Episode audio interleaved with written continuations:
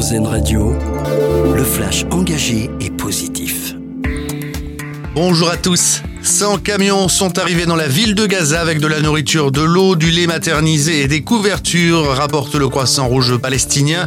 De son côté, l'armée d'Israël a annoncé hier l'entrée dans la bande de Gaza de 200 camions, dont une quarantaine chargés de matériel pour abri. Ce dimanche, 17 otages ont été libérés par le Hamas et les autorités palestiniennes ont permis la sortie de prison de 39 Palestiniens.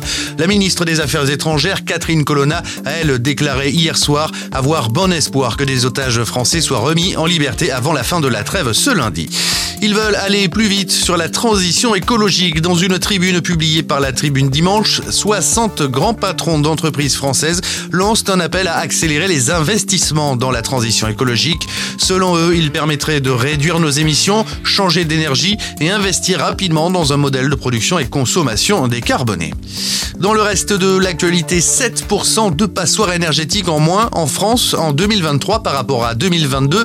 C'est ce qui ressort du bilan annuel de l'Observatoire national de la rénovation énergétique, soit une baisse de 380 000 logements en une année vers une sécurité renforcée dans les transports pour les Jeux Olympiques de Paris 2024. Le renforcement des effectifs de la sûreté ferroviaire a été acté à hauteur de 20%. Au total, une enveloppe de 5 millions d'euros a été débloquée pour sécuriser 100 sites du réseau ferroviaire francilien.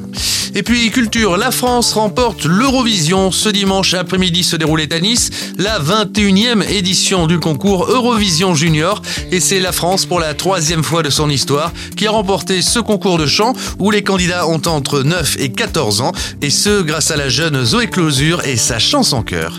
Et puis notre info solution pour terminer, une école pour former les acteurs à l'économie sociale et solidaire. C'est ce que propose à Villeurbanne près de Lyon Ecologica pour découvrir des modèles d'organisation de consommation et de communication plus vertueux. Le dossier est à retrouver en intégralité sur rzradio.fr. Très bonne matinée à l'écoute d'RZN Radio.